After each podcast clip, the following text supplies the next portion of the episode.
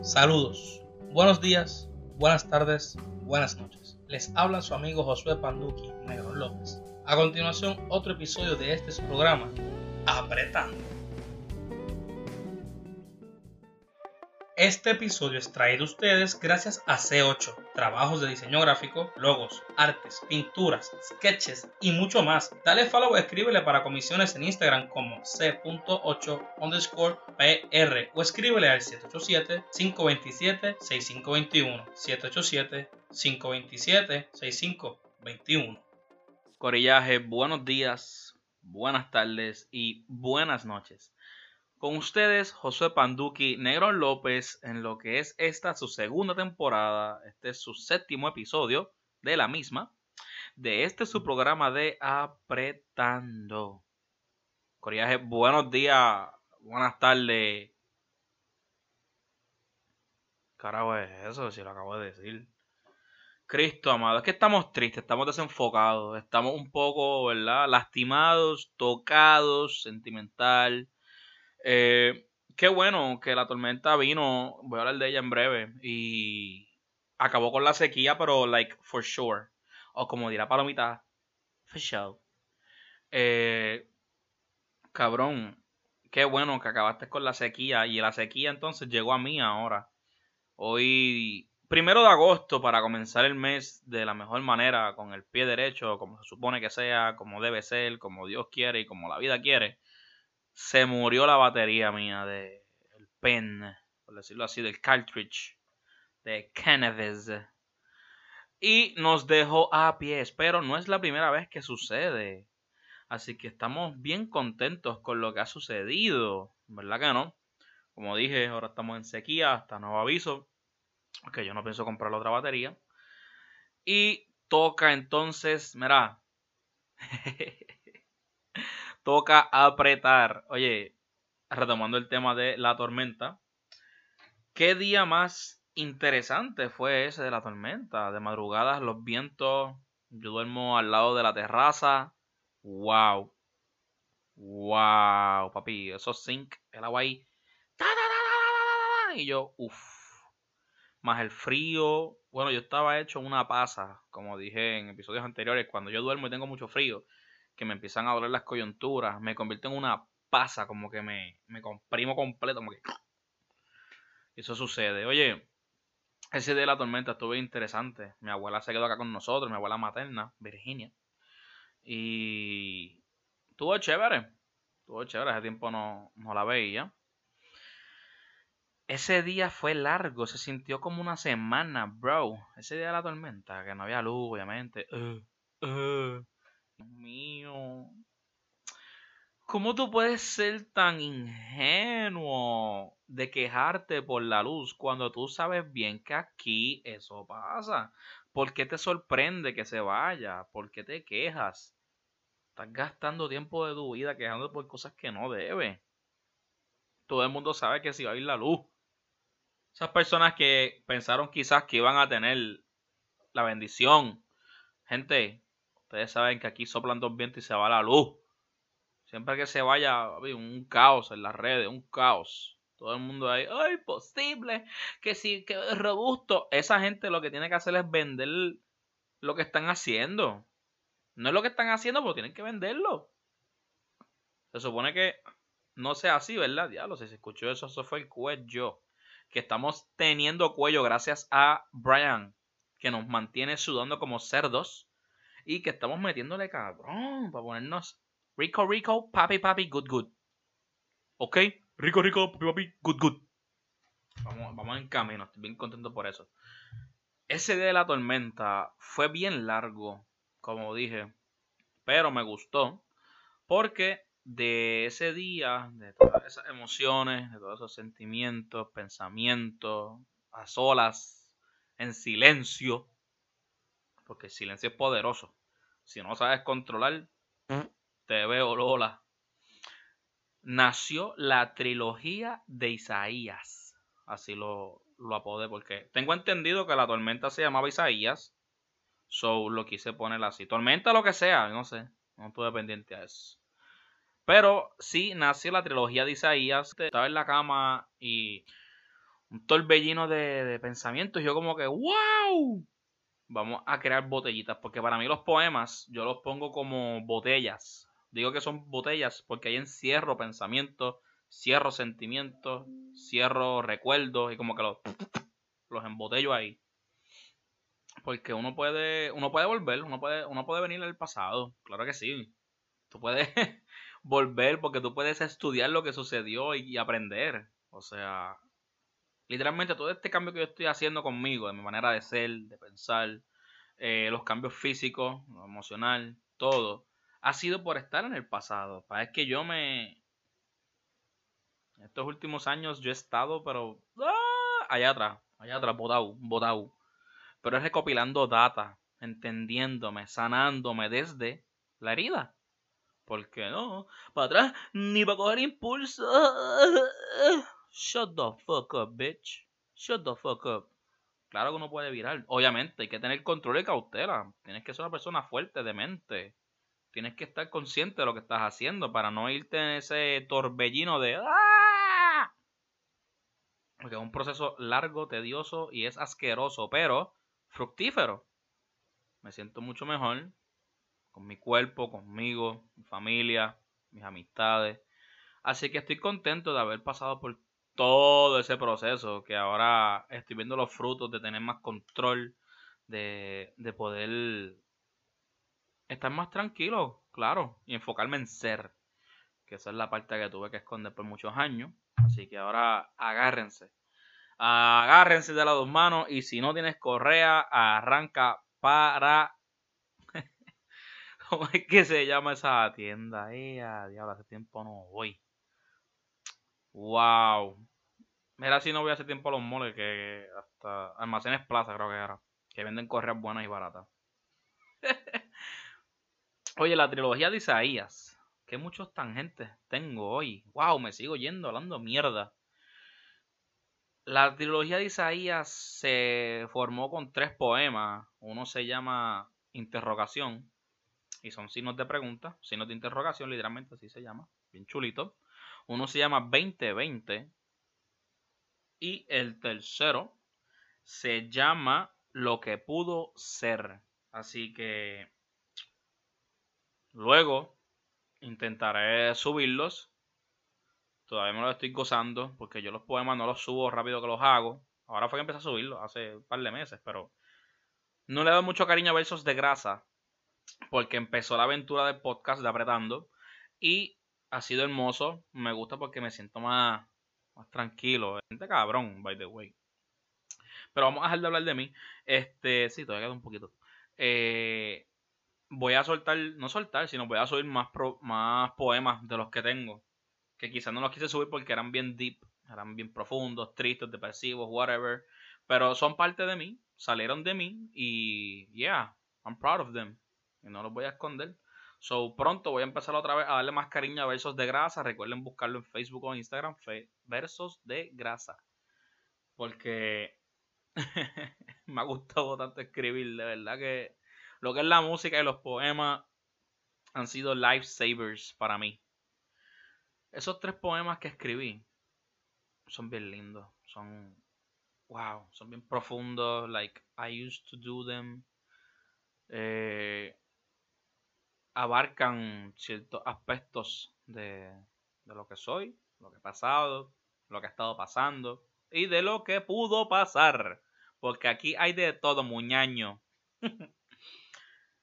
El día de la tormenta fue productivo, me gustó que pude sacar esos tres escritos. Me siento contento con ellos, así que nada. Espero pronto poder subirlos para que puedan disfrutarlos y leerlos y me den su feedback si quieren. Si no, pues leanlos y ya. O no los lean y ya. Arranquen para el carajo. No me importa, yo los subo porque quiero. Oye, también hoy estaba tan feliz porque dije, hoy voy a hacer los dos patios de casa y voy a lavar el carro. ¿Saben qué? Que no he hecho una puñeta. Tengo la rodilla derecha pidiéndome cacao. De todo el cuerpo, lo más que yo jodí eh, fueron las dos rodillas, pero en especial la derecha. Mi hombro derecho, mi espalda y las muñecas. Las muñecas no me duelen tanto ya porque he perdido bastante peso. No, no voy a hablar de números ahora. No voy a jinx it. Eh, y las muñecas han mejorado bastante. Hay días que como que era, pues, el frío me las tranca y yo, ¡ah! Pero es, mínimo. Hasta ahora lo más que me duele casi siempre es la rodilla derecha, que fue lo más que jodí en el deporte de porrismo. Y no me arrepiento. Yo no me arrepiento de nada. Ahora I'm, living with the consequences of my actions. So yeah, I don't mind about that. Cheerleading es cheerleading, ¿me entiendes? No, nobody can fuck with that. ¿Me entiendes? Eso es sagrado. Dije, ¿me entiendes? Como cuatro veces. A ver si entienden. Así que espero que me entiendan, ¿me entiendes? Pero la artritis me cambia mucho los planes a veces. Como que yo me acuesto con la agenda del próximo día. Uh, uh, uh, voy a hacer esto, esto. Papi, de momento me levanto. Ay, nada más cuando abro los ojos que yo siento ya como que yo hago un escaneo de mi cuerpo, literal, se lo juro. Yo como con un pulseo, como con un... Y voy escaneando este brazo que me duele. Eso fue que dormí mal. Puse el brazo mal anoche, en mala posición, no sé, está apretado. Y llega de obviamente la cabeza hasta los pies. Y casi siempre lo mismo, lo que es la espalda baja y la rodilla, el lope ort. El lope ort. Pero estamos trabajando porque estamos estirando, estamos haciendo los ejercicios. Ha disminuido, pero sigue porque de que está, está. Y como ustedes saben, pues yo no estoy en ningún tratamiento, además de lo que es el cannabis. Gracias al Señor por crear el cannabis, Dios. Te guillate. Te guillate, papá. ¿Verdad? Porque si Dios lo creó todo, pues Dios creó el cannabis. Amén, amén. Y si no lo creó él, él le dio la capacidad al hombre de crearlo. Amén, amén, amén. Cambiando un poco el tema, ¿verdad? Dejando a Diosito tranquilo porque tiene que estar ocupado con todas las tormentas que nos está haciendo. Diablo, cabrón. No te pongas payaso, que en estos meses quiero estar tranquilo. Y para diciembre más vale que saques el COVID de la tierra, ¿viste? Porque si no, vamos a tener que guerrear en de Diosito. Tú sabes que aquí somos. Pues, hay que hacer con lo que nos das lo que podamos. Cambiando un poco el tema, ahora sí, dejando a Dios quieto, porque Dios es una persona ocupada. Ustedes lo saben. Voy a hablar de las publicaciones. Gente, ustedes tienen que entender que todo lo que las personas pongan en sus redes sociales es por una razón. Porque le salió de los cojones. Y si hubiera una segunda razón es porque es su fucking perfil. Yo veo mucha gente que. Wow, unos argumentos cabrones. Like, tengo que dársela. Pero. ¿Is it really necessary to put that much effort on a social media page? on somebody else's comment about something. Como que hay mucha gente que loco. Yo puedo leer los comentarios y yo puedo percibir lo que las personas sienten. Es como que, papi, tú estás metiendo presión, tú estás poniendo todo tu empeño aquí. O sea, tú dejaste que eso te afectara a ti. Las publicaciones que la gente haga, ustedes no pueden tomarlas siempre literarias y no se las pueden coger personales porque les va a subir la presión, van a ser infelices y están gastando batería y energía en cosas innecesarias. Mira, si tú leíste algo que no te gustó, scroll down, bitch.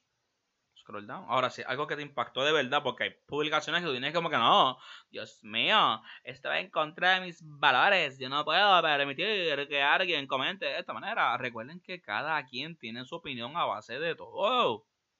Perdón, de todo a base de su experiencia, de su vida. Ahí es que vienen las confrontaciones. Yo conocí el color azul porque vi el cielo, pero quizás el pana conoció el color azul viendo el mar y él va a hablar del color azul desde su perspectiva, desde lo que él aprendió. Y yo voy a hablar del color azul dentro de lo que yo aprendí, mi perspectiva y lo que vi. Muchas veces tienen que entender que las redes sociales hay una gama de personas. Cualquier persona puede abrirse un Facebook y hablar mierda. Gente, vacilen, relájense, los memes. Recuerdo cuando los memes empezaron, que eran más que las caritas blancas y negras dibujadas. Que eran como que... Yo sé que podría imaginarse dos o tres. La de Forever Alone fue la... Yo creo que fue la peak. Ahí fue que todo empezó, explotó. Pues, pues, no sé, no sé, no sé. Eso lo chequeamos después. Pero Papá, cogerlo suave. Ustedes tienen que saber qué luchas coger. Ustedes tienen que saber qué luchas valen la pena. Santo padre, las cosas que uno ve, como que, wow. Y ahora yo aquí hablando mierda porque estoy haciendo lo que estoy diciendo que no hagan, pero lo estoy diciendo para que creen conciencia quizás y no lo sigan haciendo, porque yo no lo voy a seguir haciendo. Mentira, yo lo voy a seguir haciendo porque mi idea es ayudar de la manera en que yo pueda, que las personas tengan una vida más plena. Yo me encargo siempre de que estoy con mis amigos, que ellos se sientan, se sientan cómodos, estén tranquilos, tengan un buen rato, porque la vida está cabrona. Todo lo que me falta por aprender y conocer. Pero hasta ahora, wow, qué intensa. pero estamos agradecidos con todo, porque todo es parte de, todo es para algo, que poco a poco uno lo puede ir identificando, descartando o aceptando, depende de lo que sea, usted decide con qué se queda y qué cosas suelta, qué cosas te pesan y sabes que no deben estar ahí. Tú tienes que tener esa habilidad y si no la has creado deberías sacar tiempo para estar contigo a solas y saber qué hacer. Porque es que los psicólogos son buenos, son cool, son herramientas. Es como la Biblia, la Biblia es una herramienta. Pero uno mismo tiene que tener la capacidad de coger toda la información que tú has aprendido de los demás, las experiencias ajenas, porque uno sí aprende por cabeza ajena, claro que sí.